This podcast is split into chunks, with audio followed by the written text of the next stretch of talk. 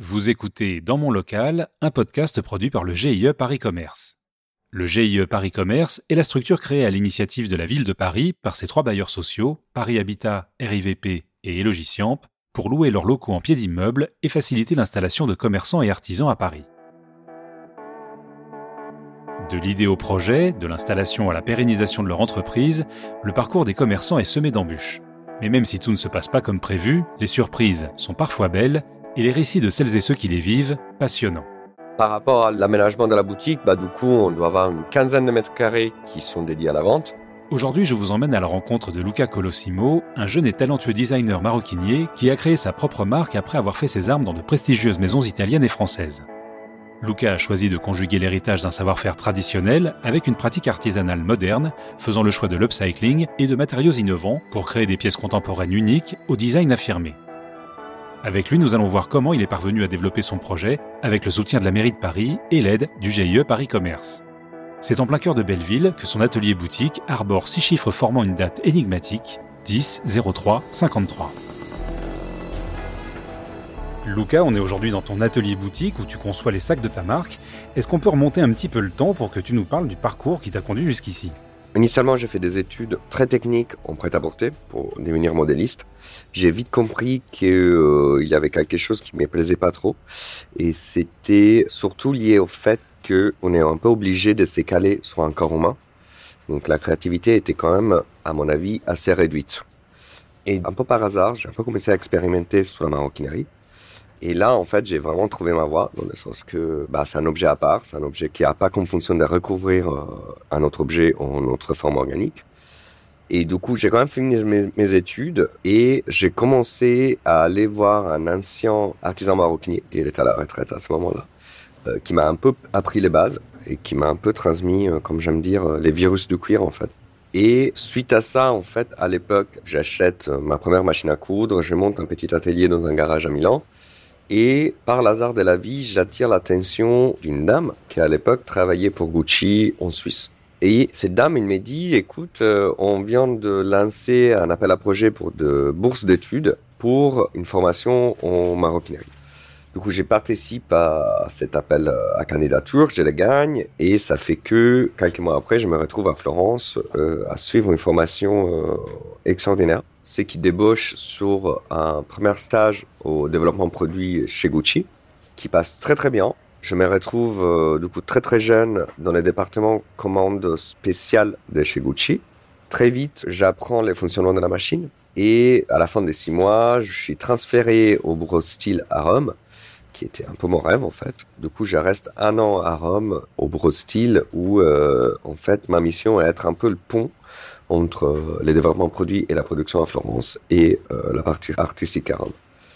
C'était très clair dans ma tête que je voulais faire du style et que je voulais surtout pas me retrouver toute ma vie à faire un travail de développement produit ou de production. Du coup, j'ai décidé de tenter ma chance à Paris parce que de toute façon, je me suis dit, si je reste en Italie, euh, tous les jobs et tous les postes qui vont s'ouvrir à moi, ça va être des jobs plutôt techniques. C'était sans doute pas une décision facile. Comment se passent tes débuts à Paris?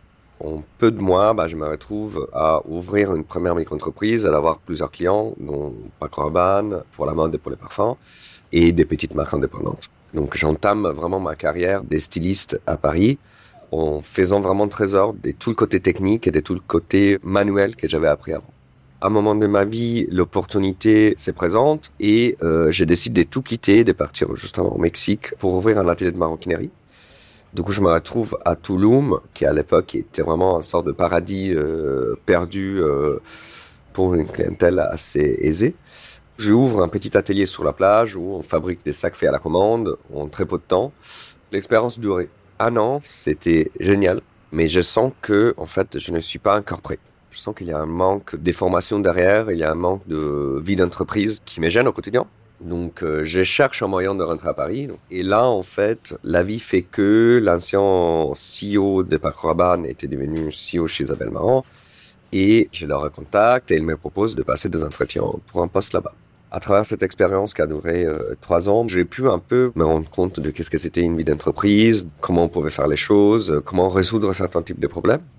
Trois ans après, je pars de chez Isabelle Marant J'étais censé rentrer en CDI dans une autre grosse boîte euh, Là, la crise du Covid arrive, donc euh, les recrutements tombent à l'eau. On n'a pas tous abordé le confinement de la même manière. Comment l'as-tu vécu à ce moment précis de ta carrière?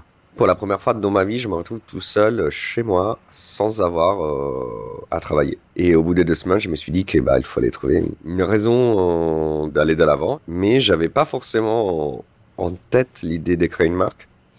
Au début, c'était vraiment une façon d'occuper le quotidien. Et euh, je me suis dit que j'allais l'occuper avec la seule chose que je savais vraiment faire, euh, donc des sacs. Sans me rendre compte, bah, je me retrouve à lancer une toute petite prod. On parle vraiment d'une quinzaine de pièces. Du coup, je me dis, bah, ok, bah, je vais rouvrir un site internet pour vendre ça.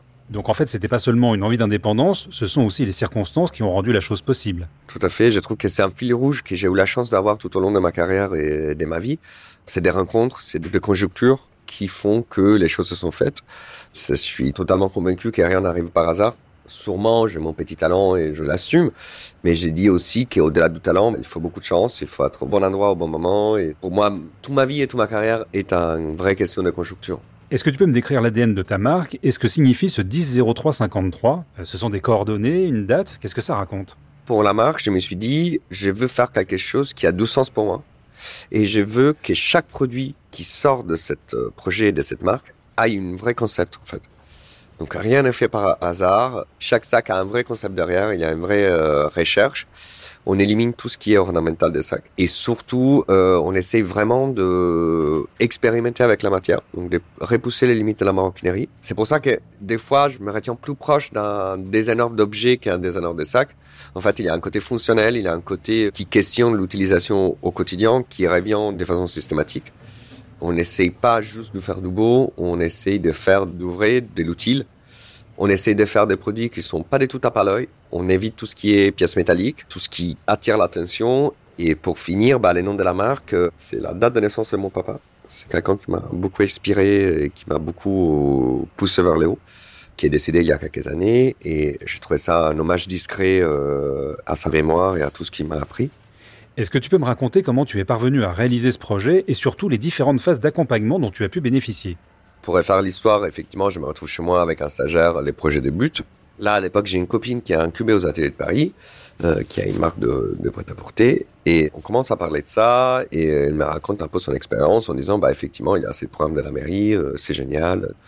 Du coup, je décide de candidater. Je suis pris au premier coup. Ça s'appelait les ateliers de Paris. Aujourd'hui, ça s'appelle BDMMA. Ça veut dire Bureau de design de la mode et des métiers d'art euh, de la ville de Paris. C'est une structure qui existe depuis bientôt 15 ans, qui accueille entre 20 et 30 projets chaque deux ans. C'est une résidence qui dure deux ans. C'est un accompagnement qui se développe sur deux volets différents. On a un espace à un prix, passez-moi le terme ridicule. Et à côté, on a tout un accompagnement qui soit par le biais d'experts qui interviennent euh, sur la demande, par les biais de formation, par les biais de mise en contact, par les biais de plans de dispositifs qui font que pendant deux ans, on est vraiment accompagné. Je me sens extrêmement français dans l'âme, mais mes papiers disent euh, quelque chose de très différent. Je suis extrêmement reconnaissant parce que c'est vrai que dans mon pays euh, d'origine, c'est un peu marche à crève, surtout pour les artistes. Il n'y a pas vraiment de structure et d'accompagnement pour ça. Alors comment est-ce qu'on présente un, tel projet? Il faut faire preuve de son expérience, avoir un business plan, comment ça marche? Alors c'est un appel euh, à candidature euh, à niveau parisien et national. Premièrement, c'est un dossier. Si vous voulez, l'important, c'est pas que le projet soit vraiment développé ou qu'il fasse de l'argent. En fait, qu'est-ce qu'ils vont évaluer? C'est vraiment bah, l'idée qu'il y a à la base, les plans d'action que la personne a prévu d'avoir pour lancer l'affaire, et aussi bah, évidemment le, le, côté artistique, slash technique, slash innovant du projet qui candidate. Il y a un axe mode, un axe euh, design et un axe métier d'art. C'est trois jurys différentes. C'est des vrais professionnels qui étudient les dossiers. Ils vont choisir des projets sur la base de leur intérêt, mais ils ne s'attendent pas que la personne en face soit euh, un as euh, de la finance ou un as de marketing ou qu'il sache exactement comment emboîter les pièces du puzzle. C'est pour ça qu'après, on est vraiment suivi euh, par des experts pour mettre à plat les projets et améliorer les points qu'il faut améliorer. Premièrement, c'est un dossier et après, il faut passer devant un jury. Du coup, on a été incubé, ça a été génial. Est-ce que tu peux me dire comment se déroule concrètement l'accompagnement du projet aux ateliers de Paris? Ça a vraiment donné un coup de boost euh, au projet, dans le sens que ça donne la possibilité de se poser de questions. La première année, c'est souvent une année de réflexion En fait, on n'est pas trop dans l'opérationnel. C'est vraiment une année de, OK, ça c'est le projet, ça c'est notre but. Comment on arrive à ça Qu'est-ce qu'on met en place Comment on le développe Et c'est vrai qu'en fait, ça n'a pas de prix. Et la deuxième année, ça a été une explosion très positive de tous les côtés. Donc, euh, les lancements de la distribution internationale de la marque, euh, les premiers revendeurs, euh, les sites internet. voilà, ça a été une année géniale. Je pense qu'effectivement, sans cette phase de démarrage chouchouté, voilà, si on peut la définir comme ça, je ne serais jamais arrivé là. Par les biais de la mairie, il y a aussi eu l'aide d'État sur les alternants qui a vraiment changé la donne. Alors, à l'issue des deux ans d'incubation, la question s'est posée de trouver un local. Quels étaient tes critères de recherche? Qui dit euh, atelier pendant deux ans, bah, dit euh, on a investi, on a acheté des meubles, on a acheté des machines, on s'est équipé, on a notre petit confort de vie de, quotidien. Au tout début, effectivement, les critères, euh, c'était quelque chose au moins équivalent en termes de surface, qui nous coûte pas une fortune et qui nous permet de travailler. Mais si vous voulez, au début, c'était pas du tout une réflexion sur on va ouvrir une boutique. Alors justement, comment en es-tu arrivé à choisir cette boutique en particulier? Est-ce que c'est en prenant contact avec le GIE Paris Commerce? Encore une fois, c'est une question de conjoncture parce que je déménage dans les quartiers quelques mois avant. J'adore ces quartiers et je me rends compte qu'il y a un local, euh, une boutique, vraiment pas cher, en bas de chez moi. Et donc je me dis, euh, écoute, euh, on va tenter le truc. Ça s'est fait comme ça, on visite l'espace, on décide de candidater. Et là, moi et mon équipe, on s'est mis, euh, on était quatre à l'époque, euh, je pense qu'on a dû passer deux semaines euh, à quatre sur ce dossier. On a mis en stand-by tout le reste, je les voulais à tout prix, et on a mis le paquet. On finit pour l'avoir. Donc là, encore une fois dans ma vie, les astres s'alignent. Mais c'est pas fini en fait. Les dossiers sélectionnés, il faut encore que les bailleurs et la mairie donnent son aval. Et là, c'est vrai que dans ces cas-là, les GE a été euh, extraordinaires parce que là, du coup, c'est des vrais échanges. Ça part en montage du dossier. Et là, il faut donner énormément de documents pour convaincre de l'autre côté qu'on est le bon candidat. Et c'est vrai que là, c'est des semaines des allers-retours. Moi, je rappelle que mon interlocuteur à l'époque, euh, chaque semaine, je lui envoyais des documents, il revenait vers moi en disant, OK, ça, mais il faut changer ça, ça, c'est pas le bon document. Donc voilà, c'est pour moi la phase d'accompagnement, c'était vraiment une deuxième partie des candidatures où il euh, fallait vraiment euh, qu'on présente un dossier en béton. Mais j'imagine, en connaissant les interlocuteurs, qu'ils sont très ouverts aussi à, accompagner des gens qui sont plutôt sur des phases de recherche ou de renseignement sur les quartiers. Euh. Je me rappelle très bien de cette phrase. J'ai visité la boutique, on devait être, je sais pas, une dizaine de porteurs de projets. Ce qui est ressorti, c'était vraiment faites attention, parce que les dossiers qui vont être sélectionnés doivent être en ligne avec les quartiers. Le côté, euh, on n'est pas là par hasard ou parce que les loyers n'est pas trop cher, je pense que c'est très important en phase de candidature pour ce type de projet. Alors ça y est, tu as les clés du local. Comment choisis-tu de l'aménager? On a monté une petite équipe entre potes, entre gens artistiques, etc. On s'est retroussé les manches et on a fait nous-mêmes les travaux et en deux semaines, on avait bouclé le truc.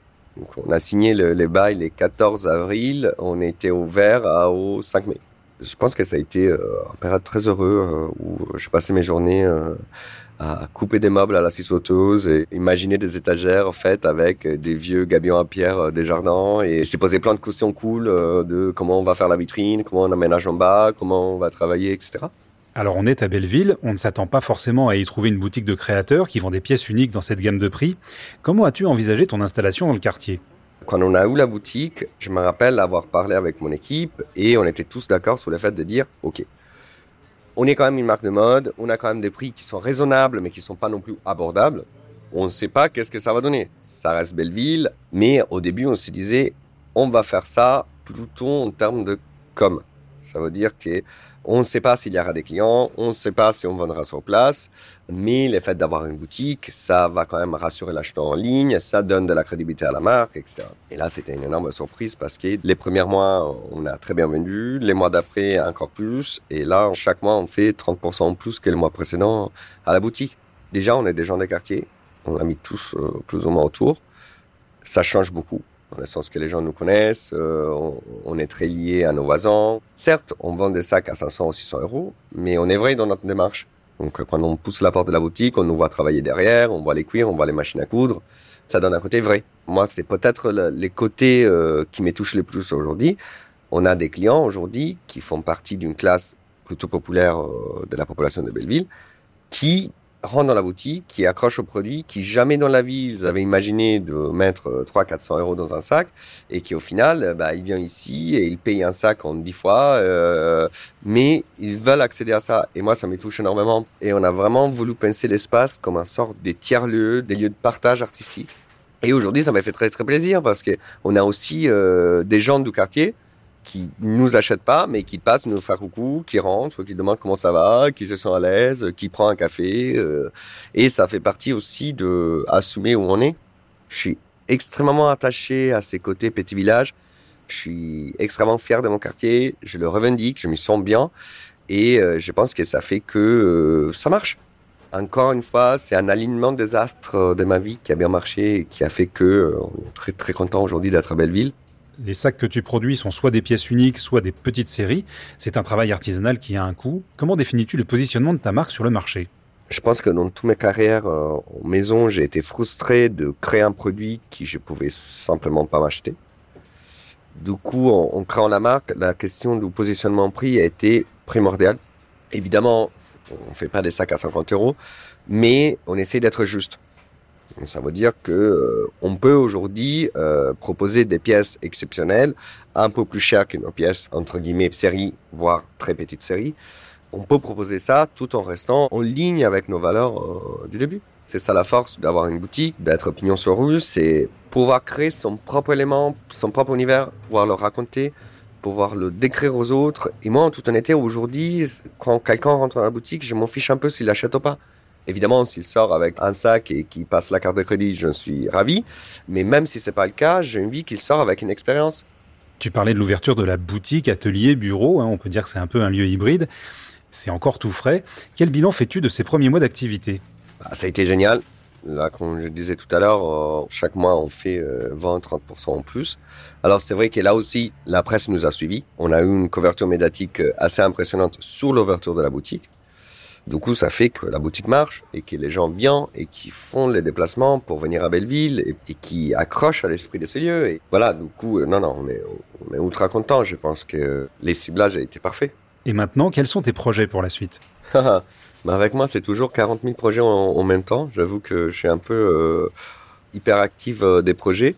Là, on réfléchit à une ouverture à Milan. On s'est dit que ça peut être une bonne chose pour nous. Donc, on est en train de bouger dans ce sens-là. Là, on est en train d'expandre notre réseau de revendeurs dans le monde.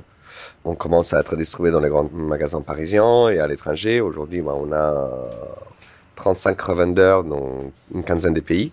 Nous, on reste toujours sur des petites productions, mais évidemment, s'il faut vendre à 35 revendeurs dans le monde, bah, faut aussi avoir une production derrière, il faut être sûr de pouvoir repérer les matières, de pouvoir les retrouver. Donc, on n'a jamais laissé tomber le côté récupération, mais c'est vrai qu'on a dû le mettre en parallèle d'un système un peu plus classique où euh, on va dans les salons, on choisit un cuir, on l'achète. En parallèle, on a envie de aller plus loin avec la boutique parce qu'avec les faits qu'on peut faire de la vente en direct, on a envie aussi de retourner un peu aux sources. Boutique, on a un peu moins de 30 mètres carrés en rez-de-chaussée, plus la même surface en bas ce qui nous permet d'avoir un petit atelier en bas. Euh, on a envie de refaire des pièces nous-mêmes, en 100% upcyclées, en Made in France, ou à destination de la boutique. Et je, pense qu'il n'y a rien de plus beau pour un designer. On peut avoir la chance de pouvoir euh, partager ça. Merci à Luca et son équipe pour leur accueil. Si vous souhaitez découvrir la ligne de maroquinerie de 100353, rendez-vous au 40 rue de Tourtille dans le 20e arrondissement de Paris. Si cet épisode vous a plu, attribuez-lui 5 étoiles et un commentaire sur votre application d'écoute et surtout, parlez-en autour de vous. Dans mon local est un podcast produit par le GIE Paris Commerce, coordination Sabrina Le Bourgeois et Laetitia Pajot, réalisation de cet épisode Hervé Obolt.